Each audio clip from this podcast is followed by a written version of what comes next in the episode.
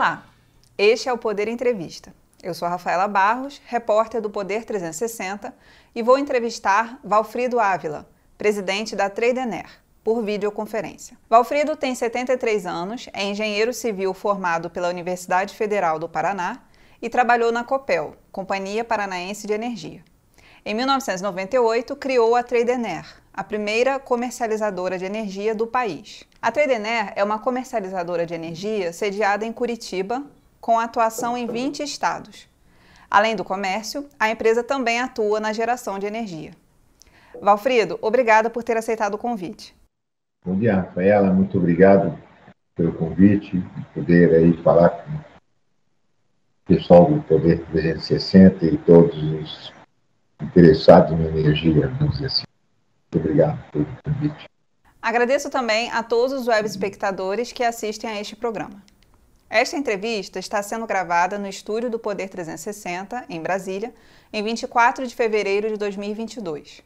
Para ficar sempre bem informado, inscreva-se no canal do Poder 360, ative as notificações e não perca nenhuma informação relevante. Eu começo essa entrevista, Valfrido, perguntando: em 2021, o Brasil teve a pior escassez hídrica em 90 anos. De que forma essa crise afetou as comercializadoras de energia? Pera, boa pergunta, hein, para começar nossa entrevista aí, né? É, embora a crise tenha sido hídrica, né, tenha sido uma das piores dos últimos anos, né, ou até de alguns lugares do histórico, ela foi passada, né, foi encarada pelo mercado, pela operação do sistema brasileiro de forma muito competente. Né? Houve alguns ajustes de mercado, é, gerações térmicas foram necessárias, mas tudo pôde, pôde ser atendido. Não houve racionamento. Né? Então, a gente, no mercado, praticamente não sentiu. Claro que os preços tipo PLD, mesmo os preços de negociação direta aumentaram um pouco, né? PLD muito até, mas o PLD é um preço de liquidação de diferença. Isso não afeta o mercado livre. Né? Claro que é, os desavisados que não estão contratados é, sofreram mais. Quem estava contratado até ganhou. Foi o caso de um programa que a Trader fez para os seus clientes, né? que quem reduzisse um pouco seu consumo, a Trader reduziria, é, reduziria não, é, daria um desconto na tarifa, e isso foi feito para alguns que ganharam com o mercado, com, essa, com esse problema que houve com o mercado. De um modo geral, encarou-se bem a crise, como, como todas as outras. Né? Muitas comercializadoras, Valfrido, estão investindo também na geração de energia. Quais as principais razões que estão levando o mercado a adotar esse caminho? O senhor sente que esse movimento tende a se intensificar nos próximos anos? Pode. Pode porque o brasileiro e o consumidor brasileiro, é, ele não gosta de ver atrás dele, é, do, de quem está vendendo a, a energia, né, um, uma empresa de papel, vamos dizer assim. Né? Quando se vai comprar um automóvel, se compra numa concessionária, mas se sabe que atrás tem uma fábrica que fabrica aquele automóvel. Do mesmo jeito, na energia, a gente sentiu e o mercado viu com muitos bons olhos né, essa mudança que a Trilinear fez é, de investir também no mercado, mostrar que acredita nas soluções que o mercado apresenta e que, é, com isso, ele, ele se sente mais seguro em ser atendido por alguém que também gera energia. Claro que a gente não pensa em ter é, mais do que 20% ou 30% do nosso mercado é, sendo atendido com energia própria. A gente dá muito valor aos investidores né, que precisam ter sua energia distribuída no mercado e essa é a nossa principal fun é, função. Investidores de qualquer tipo de energia, tanto hidráulica, como eólica, como solar, e isso já está sendo demonstrado a dependência de, entre elas, né, dá um melhor atendimento à curva de carga do, do mercado. Então, é, a, as coisas não vão ser nos extremos. Né? Nós não vamos ter geração para todo o nosso mercado, porque não é necessário. E o mercado se sente mais é, com mais garantia de vender energia para nós, nós tendo é, garantias também, reservas de geração, que a gente possa dar em garantia, e, e o consumidor da mesma forma. A Tradener tem projetos de geração de pequenas centrais hidrelétricas, as chamadas PCHs, e também da fonte eólica. Quais deles já estão em operação, Valfrido, e quais ainda vão começar a operar? É, nós começamos o investimento é, com as PCHs. Compramos uma pronta. É, temos em sociedade até com uma distribuidora, que é a Celeste de Santa Catarina, a usina de Rondinha. Isso foi uma primeira experiência.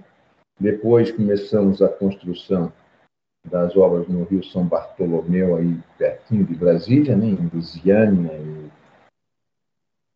que é a usina de Tamboril. Estão em construção outras duas que devem concluir ainda este ano. Tem uma mais uma que entra no, em 2024, que é a usina de Salgado, e temos alguns estudos no Rio Corumbá. Né? Já recebemos é, a autorização e a outorga do ANEL, então os, os estudos de meio ambiente estão sendo executados, e é o que nós temos hoje visão com PCHs. Né? Essas duas do Rio Corumbá são 60 megawatts. Tem duas de 30 megawatts cada uma.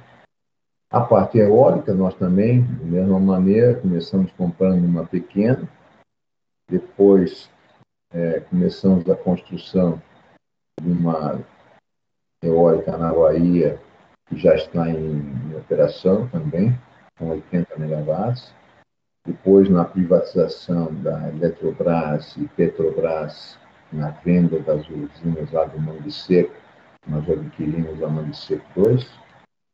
Temos em projeto, no Rio Grande do Sul, dois, dois bons projetos grandes, e mais um projeto no Ceará, que estão e vão ser levados na continuidade, acompanhando aquilo que eu te falei, de 20% a 30% do nosso mercado.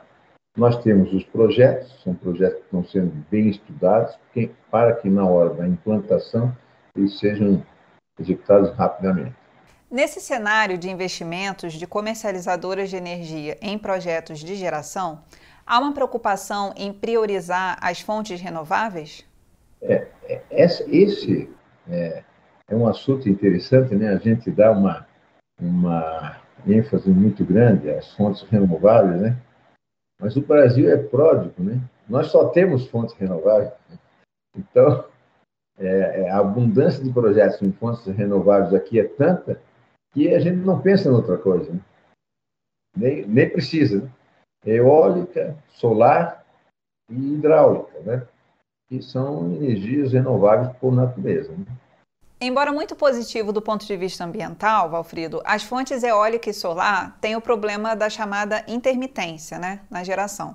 O setor elétrico tem se preocupado cada vez mais com o fator potência para o sistema interligado nacional. Na sua avaliação, como contornar isso, esse interesse da iniciativa privada cada vez maior pelas fontes renováveis com a intermitência típica da sua natureza? É, olha, olha bem, é, a gente esquece da hidráulica e acha que a hidráulica tem um problema com o meio ambiente. Isso foi uma coisa implantada na cabeça dos brasileiros. Né? Eu falo, por exemplo, PCHs são ilhas de riqueza. Né? Onde a gente constrói uma PCH, só traz desenvolvimento até é, de uma forma natural. Né? Uma média é, usina hidrelétrica, ou grande usina hidrelétrica, bem pensada, é, elas também elas ajudam, ajudam a administração da bacia é, permite uma melhor integração, cria uma, né, podem criar né, navegação fluvial é, de, de, uma melhor forma. Então, nós temos que é, pensar de um modo global o nosso sistema. Não podemos esquecer as hidrelétricas, elas são uma riqueza também muito grande. E elas são um ensinamento da própria natureza. Né? Quem inventou as barragens não foram os engenheiros. Né? Eu sempre falo, quem inventou as barragens foi o, foi o castor, né? para a criação de peixe, para ele poder se alimentar, para a família poder viver em, em, volta do lago e se divertir. Né? O castor se diverte muito nas suas, nas suas barragens, pequenas barragens. E agora o Brasil começou a aprender isso também, né? O, ao longo dos, dos lagos aí, ah, os condomínios de navegação, disso, daquilo. O que nós precisamos é, talvez, com essa ao aumento da energia eólica e do aumento da energia solar, pensar no, na depressão dos nossos reservatórios. Talvez a gente não precise mais depressioná-los tanto como a gente tem feito. E esse depressionamento tem levado a uma perda de potência muito grande. Né? Isso, é, essas energias solar e, e, eólicas, elas vêm nos trazer um, um novo conforto energético né? e também um conforto social. Né? E o pessoal ainda não acordou para isso. Né? O pessoal, que eu digo, é o pessoal do meio ambiente. Qualquer pessoa acha que um, um reservatório vai fazer mal. Mal para quem? Né? Não vai fazer mal para ninguém. Né? Nós, nós é, implantamos aí do lado de Brasília, uma até com uma, uma PCH com escada de peixe. Né? A gente vê os peixes subindo a escada. É, é bonito isso aí tá lá. Aí, hoje nós já vemos que até nos projetos que são feitos, alguns deles nem precisam de escada. Os peixes sobem quando as comportas são é, é, as comportas do vertedouro são submersas, eles passam por baixo da comporta, inclusive. Né? É fantástico isso aí, a natureza é, se integrando com as obras que o homem faz, sabe? Eu sou um apaixonado por todos os tipos de energia, todos, né? É, até a solar, que ainda a gente, as heliotérmicas, né, que ainda não temos no Brasil, ou parece que tem uma pequena em construção, mas já existe no mundo, mas pelo preço ainda não, não estão não estão vindo para o mercado por questão de só de desenvolvimento tecnológico. Então essas é, as energias, todas elas já se, já é, se mostraram que elas são dependentes umas das outras, né? inclusive as baterias, né, que estão chegando e estão chegando para ficar porque elas são muito importantes. Não podemos jogar energia fora. O mundo já viu que não vive sem energia. Energia tem sido, ao longo dos séculos, né, até uma, de uma forma triste, né, é, razões para guerras. E hoje nós estamos vivendo, né, começando hoje, uma guerra por causa, no fundo, se você for olhar, a razão de todas as outras, né, que sempre foi energia pelo carvão, por isso, por aquilo, energia atômica, energia disso, energia daquilo. É, nós temos é que usar a energia para paz, né? E ela nos traz esse conforto. E eu aqui, né, em Curitiba, vocês aí no estúdio, de vocês, né? Só por causa né, da energia que permite fazer isso. Então, na sua avaliação, acaba, devido a um ativismo, digamos assim, ambiental, o potencial das PCHs no Brasil ainda está subdimensionado? É, o, o, ativismo, ele nunca é bom, né? É, os estudos ambientais precisam ser feitos, sim, claro, né? É, de forma é, inteligente, né? Porque hoje a gente, a gente vê por exemplo, se você vai colocar uma torre eólica, mas não, a, não a, para gerar energia, só para medir o vento, né? colocar um anemômetro a 100 metros de altura, você precisa pôr uma torre. Qual é o impacto que ela traz no meio ambiente? Nenhum, nenhum. Porque ela não, nem fundação ela tem, é só enfia uma estaca na terra ali, é, simplesinho, e põe quatro, cinco estaios também, não tem problema nenhum. Você não imagina o que hoje nós já estamos criando para instalar uma torre dessa. Tem que ter um órgão, tem que ter um estudo do IFAM, por exemplo, né? É, um técnico do IFAM tem que acompanhar a obra o tempo inteiro, né? em alguns estados. São exemplos de coisas que hoje o Brasil criou que não são necessárias. A mesma coisa para as eólicas, ah, para as, as solares, as mesmas coisas para as hidráulicas. As hidráulicas foram a geni, né? Todo mundo bateu nas hidráulicas anos a fio. Agora descobrimos que fizemos duas hidráulicas lá no norte que não tem reservatório, todo mundo quer fazer um reservatório lá agora. Poxa, por que que na época não fizemos, né? Podiam ter feito de uma maneira, existiram várias soluções, mas o pessoal tinha pressa, não quiseram estudar, ou sei lá, aí tomaram a decisão de não fazer. Foi pior, né? A decisão de não fazer foi pior. O mercado livre de energia tem sido um dos assuntos que mais tem movimentado o setor elétrico. O senhor acredita que o plano de início da abertura total em 2024 é factível? Olha, eu o que eu vejo no mundo é, né? Se você pensar que em Portugal é factível, por que, que não é factível no Brasil, né? Para mim, o Mercado Livre tinha que abrir segunda-feira. Hoje é quinta, hein? Dá para abrir segunda-feira, dá tempo. É, amanhã é sexta, publica um, de, um decreto. Aí você diz, não, mas como vai fazer um decreto? Não, já tem lei prevendo isso. A lei de 1998, que cria ANEL, ela dizia que em oito anos, a partir da 9074, que é de 95, então em 2003, a ANEL poderia ter aberto tudo. Em 2003, 20 anos atrás, Há 20 anos atrás, Ministério e ANEL já podiam ter aberto tudo. E aí não se abriu porque tinha um, várias razões. Várias razões. Uma delas, os contratos legados. Você já ouviu falar também sobre isso. Aí, passando-se 20 anos, fizemos um monte de contratos legados. Então, o pessoal não queria abrir. Né? E agora Hoje tem, estão falando, não, vamos abrir em três anos.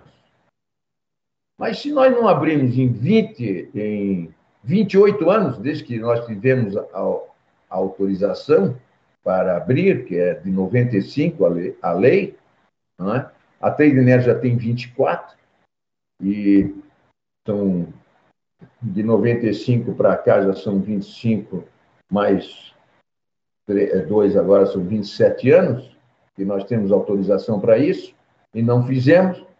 Aí vamos fazer um planejamento para daqui três anos abrir, você acredita?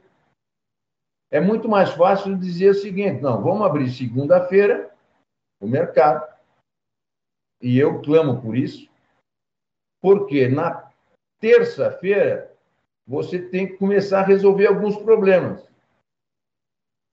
Agora, como só, só vão abrir em 26 agora, talvez, então vamos esperar para resolver os problemas em 26. Aí também não dá. Né? Agora, se nós abrirmos segunda-feira, no fim do mês de março, pode estar certo que os problemas já estão resolvidos. Porque aí precisa resolver mesmo, encarar o problema de frente. Né?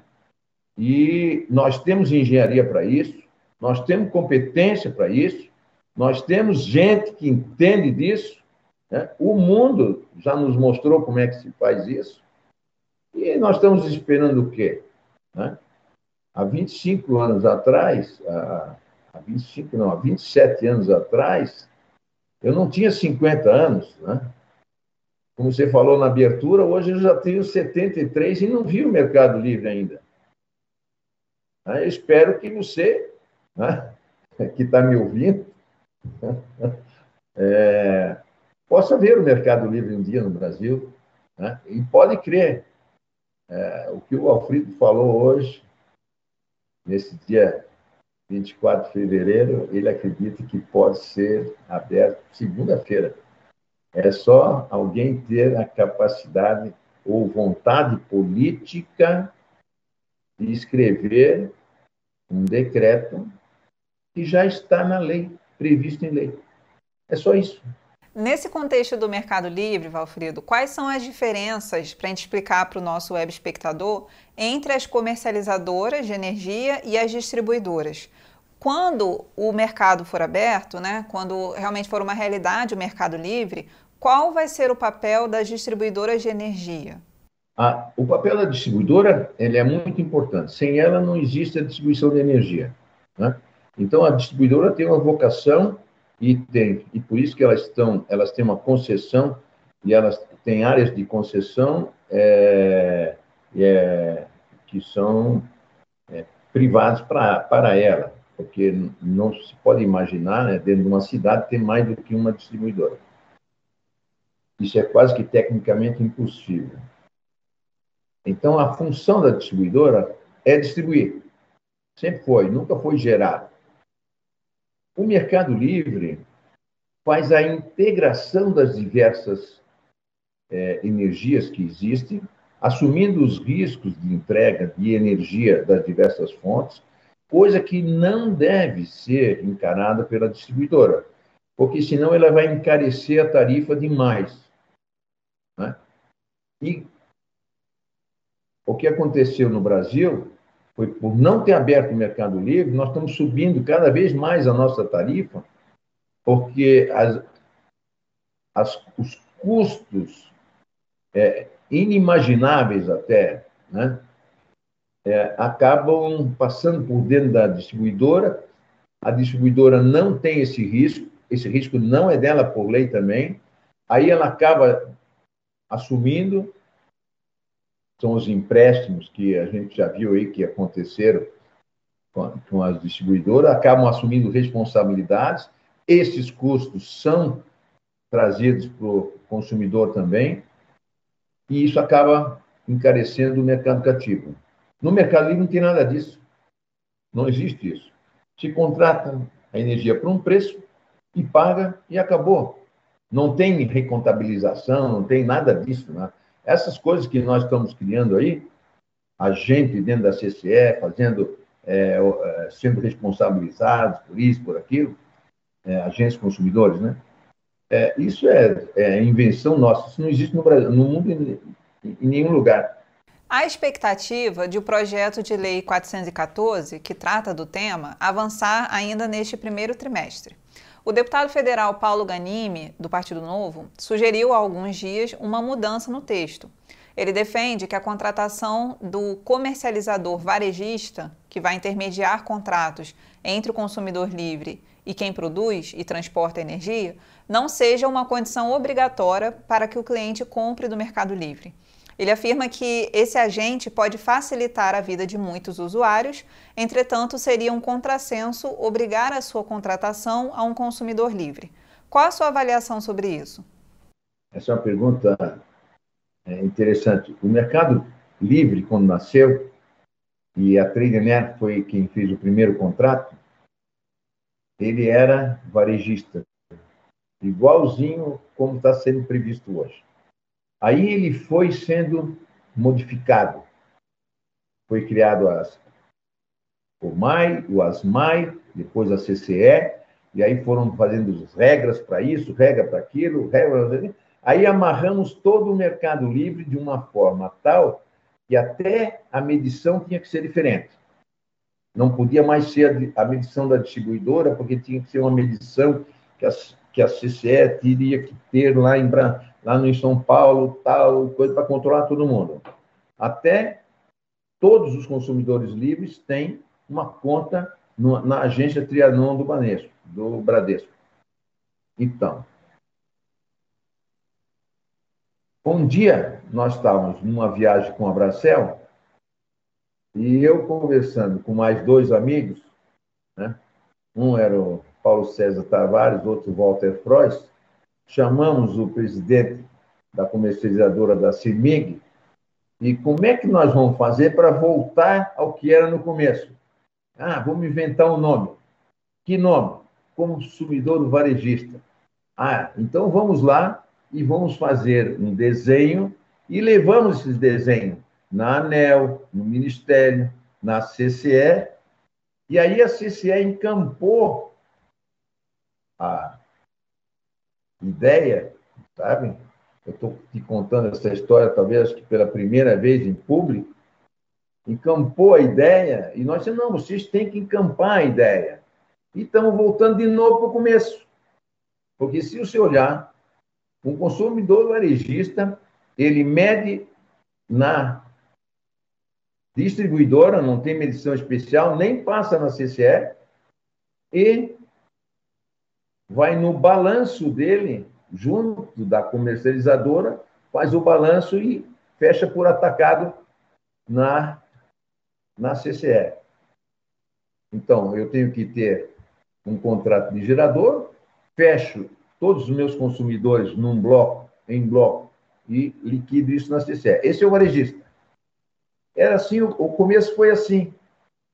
Então, nós estamos dando volta em, em torno de nós mesmos. Né? E eu gostaria que o deputado, é, eu não conversei com ele não, sabe?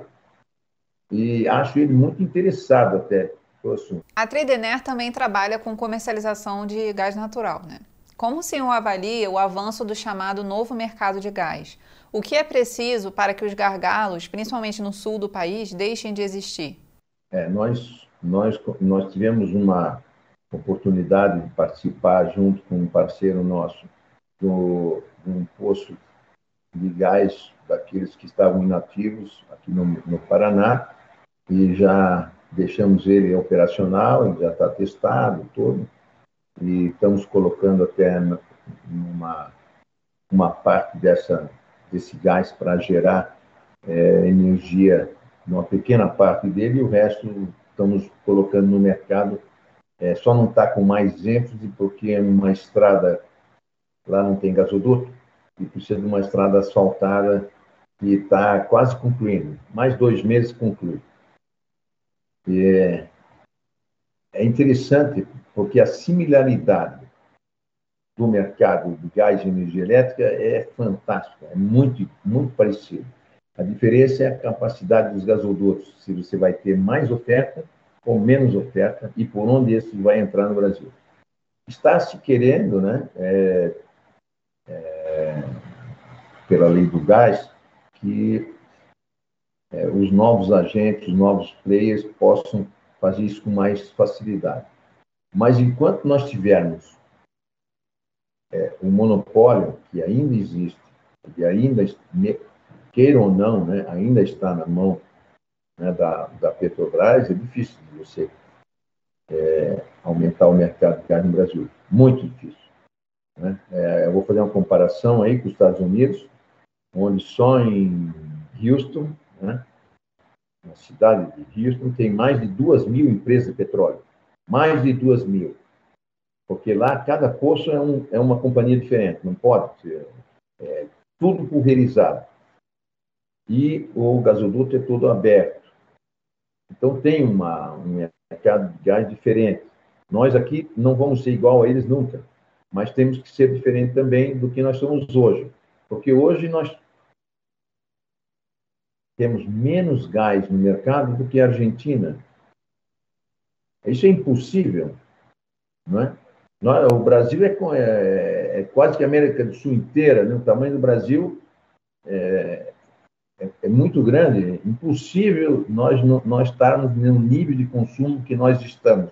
E nós estamos isso pela falta de uma lei do gás, será? Ou por uma falta de deixar o poder de concentração do mercado, né? É, eu não sei até se a gente tivesse uma na lei, não sei se precisaria de lei, mas o controle do, dos, do monopólio, assim, né? Você fazer uma, uma diversificação maior, nós teríamos um mercado mais pungente, sim, tá?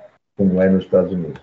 Valfrido, você deve estar acompanhando, está é, tá havendo toda uma discussão a respeito da, das negociações sobre a renovação do anexo C do Tratado de Itaipu, né, entre Brasil e Paraguai. Fala-se muito nos bastidores do setor elétrico que o Paraguai tem interesse em deixar de vender a sua energia excedente para o Brasil, né, obrigatoriamente, para vender para o mercado livre brasileiro. O setor, é, as comercializadoras, o mercado livre está acompanhando essa questão? Estão, estão mais até do que o governo. É... Esse é um assunto tipo do criação do mercado livre no Brasil. Né? É, quando é que vai abrir o Mercado Livre? Não sabemos, certo? Mas quando termina o Tratado de Itaipu, nós sabemos, né? É no final do ano que vem, né? É, nós já devíamos ter uma, ter uma solução bem mais clara do que nós temos. Porque se deixar para o final lá, nós vamos criar uma crise diplomática. Tá? É, porque em todo o mercado da energia hoje, nossa, o Brasil tem 150 mil, mais ou menos, um pouco mais, de potência instalada já no Brasil. Você veja que nós, nós tivemos uma crise hidráulica e não faltou energia aqui. Né? O mercado trabalhou. Mas tem gente que não vendeu toda a sua energia, mesmo no ano passado, né? ou a sua garantia. Né? E aí a gente vê que na distribuição do mercado, sempre alguém fica com o mico, né? Não sei se é, você conhece essa brincadeira, né? Não pode ficar com o mico na mão. Se de repente o Paraguai tiver que ficar com o mico na mão, isso é uma crise diplomática. Não podemos deixar isso. Né? Nós não podemos entrar numa crise com o país vizinho, amigo, irmão, que nos ajudou a fazer o Zine e de repente deixar o mico na mão. Então, nem pensar em demorar com essa solução. Eu acho que já estamos demorando. Né? O Paraguai quer é, entrar no mercado livre. Talvez eles até queiram, mas é, entrar no mercado livre significa eles venderem sua energia. Vender para quem? Para quem quiser comprar. E comprar pelo quê? Pelo preço de mercado brasileiro. Então, nós temos que ver hoje, Itaipu vende pelo preço de mercado brasileiro esse é um ponto. Né? O Brasil vai vender a sua parte no, também de uma forma privilegiada, vamos dizer assim, né? ou não privilegiada, vai ter subsídio aí. Né? É, então, são coisas que a gente fala da parte da IPO, mas tem o lado brasileiro também. E quando a gente fala, ah, o Paraguai pode. Eu falei, né, agora, o Paraguai pode falar comigo, pode ficar comigo na mão? Não. Itaipu pode ficar comigo na mão. Né? De repente, é, nós temos 150, mais de 150 mil mega instalados, né, como eu falei. Itaipu tem uma garantia física de 7. Hoje ele é 10% do, da, do nosso mercado. Itaipu. Mas se nós tivermos 5 anos ou 10 anos agora de, de, de muita água, e a energia cair de preço, o que, o que vai acontecer se nós não tivermos decidido isso antes? Né? Quer dizer, quem vendeu sua energia antes, vendeu. Quem não vendeu, o que, que vai acontecer? Então, são coisas, são assuntos seríssimos, né? que eu faço até um alerta. Há muitos anos a gente fala isso. Já foi assunto da Abracel perante o Ministério, perante a CCE, isso na época que, há muitos anos atrás, já a gente vem falando isso, é até hoje é comentado, você levantou bem o problema, e é um assunto de responsabilidade é, além do setor elétrico. Para mim, é um. É, e é fácil de resolver, hein? Abre o mercado segunda-feira e deixa quem quiser vender sua energia. Não, não é, esqueça de ter que vender para a distribuidora, para isso. Porque senão daqui a pouco vocês vão obrigar as distribuidoras a assumir um micro ou, ou ter que ter um sobrepreço e aí repassar isso como é, tarifa na TUSD, ou não, então não vamos abrir o Mercado Livre, obrigar esse pessoal a comprar tarifa, energia mais cara. e com isso a gente sobe toda a energia no Brasil. Eu, eu, eu, eu acabei dando uma, uma solução simples aqui, mas que não, é, que não pode ser aceita. Né? Nós temos que pensar sempre em, no que puder, baixar o preço da energia. Por fim, Valfrido, como o senhor acredita que os preços da energia devem se comportar este ano? Considerando que, se por um lado estamos com condições hidrológicas melhor, melhores, por outro, há fatores externos de pressão sobre os preços dos combustíveis, como, por exemplo, agora esse conflito lá na Europa. É, nós somos afetados muito pouco por isso, né? Na parte da energia elétrica. Né? Nas outras partes, sim, né? No próprio gás no próprio é, petróleo, aí é afetado. Mas na energia elétrica, não, né? porque agora nós estamos usando aí, o ano passado chegamos a ter gerações térmicas aí de 18 mil mega mês médio, né? 20 mil. Hoje já estamos em 6 e se você olhar, pode ser até menos, né? Então, é, as que estão gerando, estão gerando com contratos de gás de longo prazo, custos baratos até, né? É, não fazem diferença no mercado. Então, isso é uma questão do, do essa é a questão do planejamento energético brasileiro, né? É, que a, a, térmica não nos afeta muito, não. É, precisamos de térmica, é, tem gente que fala, né, por causa das hidráulicas, precisam da, são das térmicas, são da térmica. Solar é térmica, hein? não esqueçam disso, né? Solar é uma térmica, né? É uma usina térmica. E o, o Brasil é pródigo, né? Mas entre maio e setembro, no período seco do nosso país, se houver um consumo muito grande de energia, será necessária a entrada de mais termoelétricas, entre elas a gás, certo? Sim, aí são térmicas intermitentes, né, você está falando, né? É, nesse caso, é, precisa. É o que aconteceu ano passado, né? O Brasil pedi, precisou, né? É, vai precisar de novo? Vai. A, a maior maior seca não veio, não, hein? Né? A maior enchente também não. Né? Então a gente vê esses casos né, agora aí, alguns lugares está chovendo muito, outros não. É, precisa uma, uma fonte térmica? Precisa. Né? É, o, o balanceamento do sistema é muito importante. Então, isso cabe ao nosso planejamento, decidir que valores que são necessários e esses valores, aí sim também é, ver que tipo de, de solução é, vai ser dada isso, vai ser gás, se vai ser solar, se vai ser isso aquilo, e ver a quantidade certa para colocar na garantia do sistema.